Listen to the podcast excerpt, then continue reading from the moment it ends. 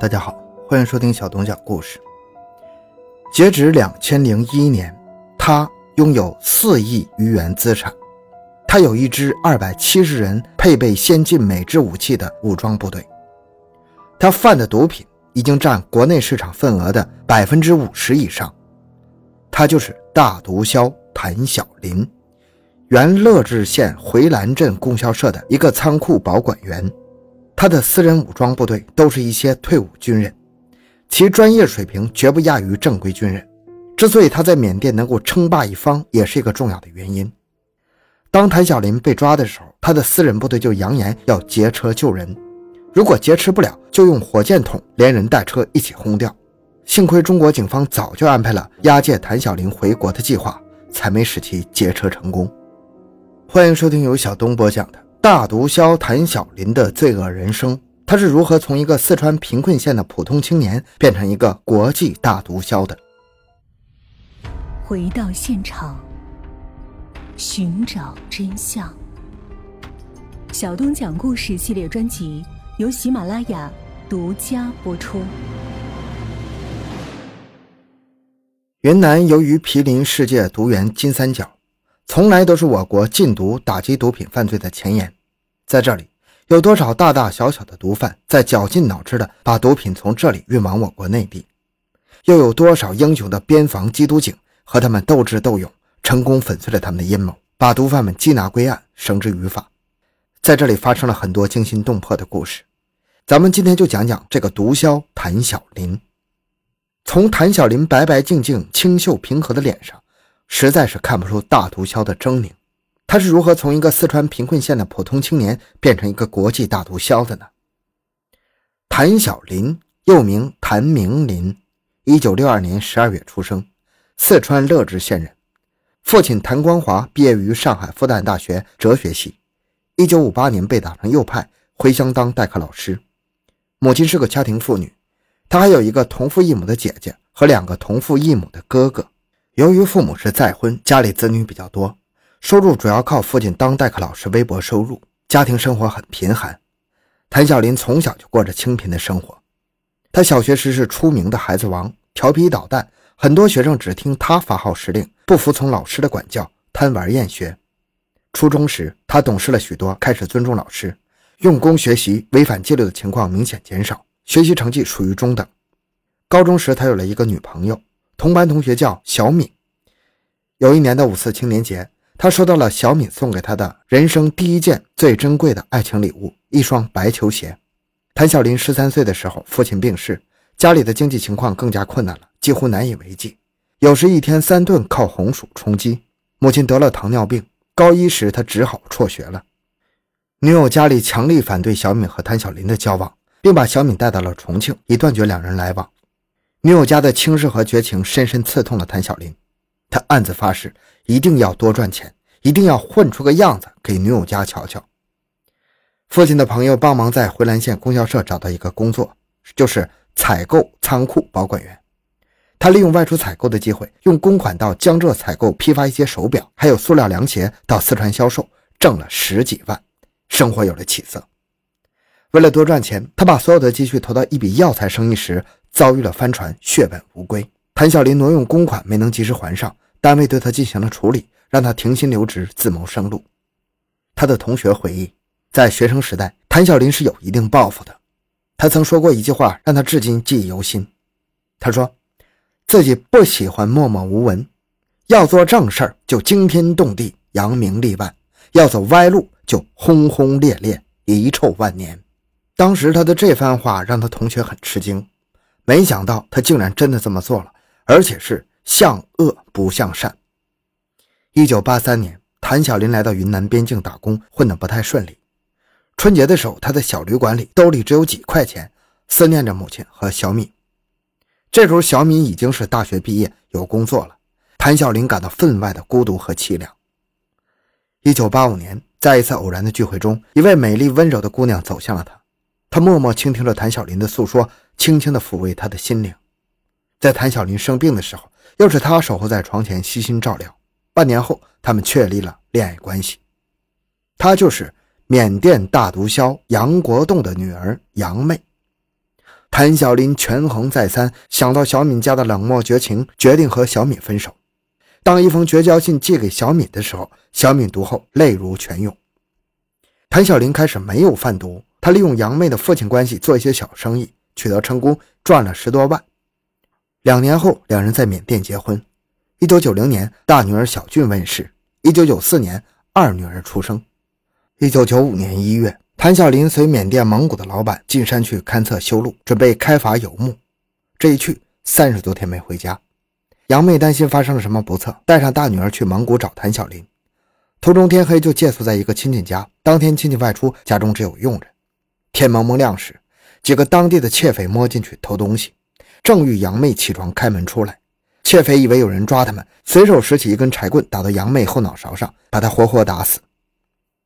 妻子去世后一个月。谭小林对做小本生意完全失去了耐心，眼看着满山遍野的罂粟花和身边一个个干毒品的人一夜之间暴富。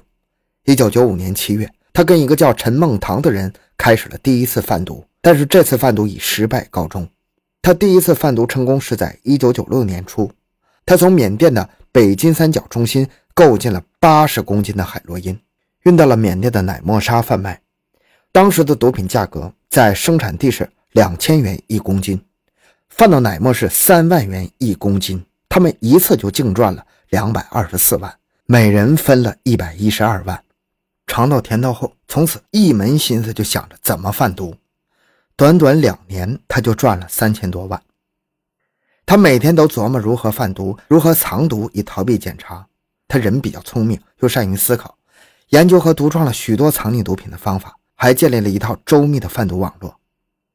一九九五年八月到两千年一月，他自己或与境外的毒贩合谋策划，先后八次走私毒品入境，交由他人采取将毒品藏匿于汽车水箱、车厢挡板、油罐或改装车辆设置夹层藏匿毒品等方式运输至广东贩卖。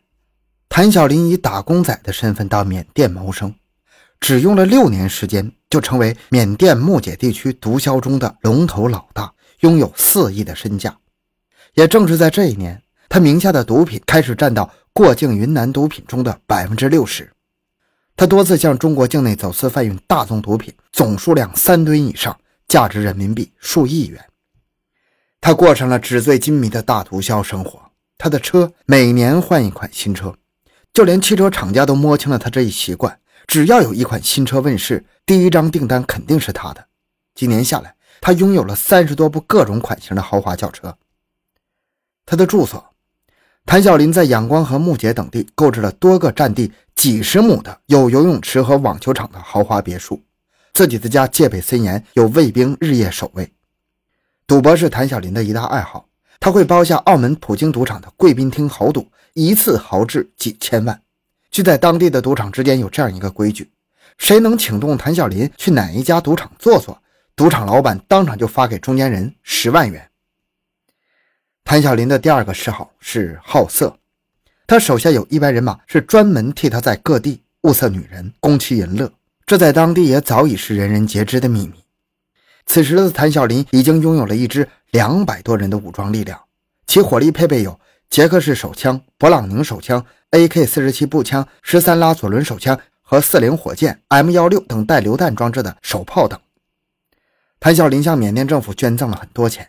他的目标不仅要垄断缅甸的毒品生产，还要向政界挺进，成为像秘鲁前总统滕森那样由移民登上总统宝座的人物。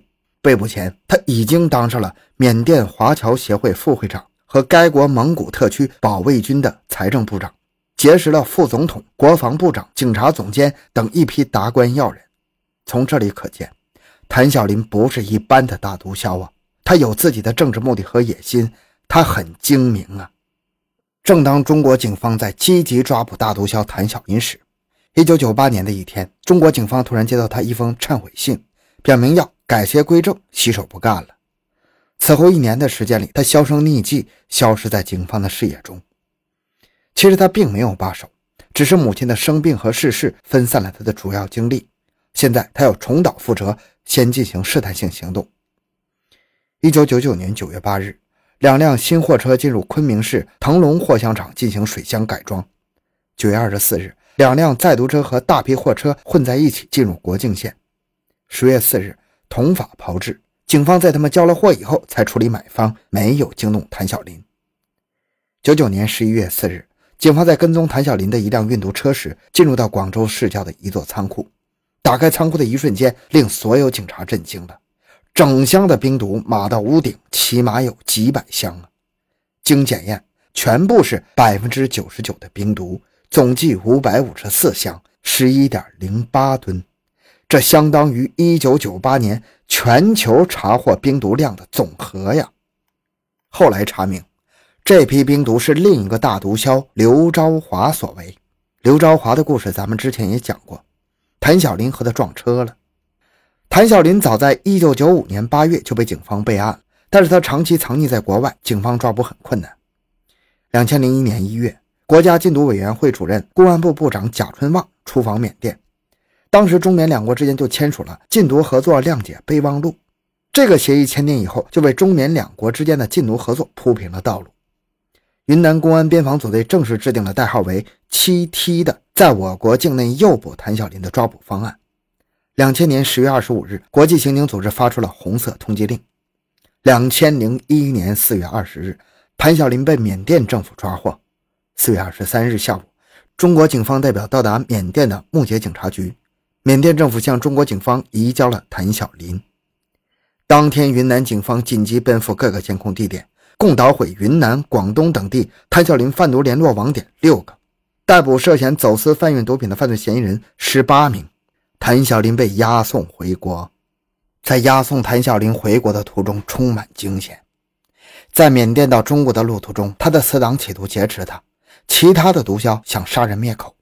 我们英勇机智的缉毒警巧妙地运用多种战术和他们周旋，终于把他安全押送回国。两千零四年五月十日，昆明中院对谭小林等四人走私、贩卖、运输毒品、非法买卖制毒物品案进行一审宣判，疑犯走私、贩卖。运输毒品、非法买卖制毒物品罪，判处谭小林死刑，剥夺政治权利终身。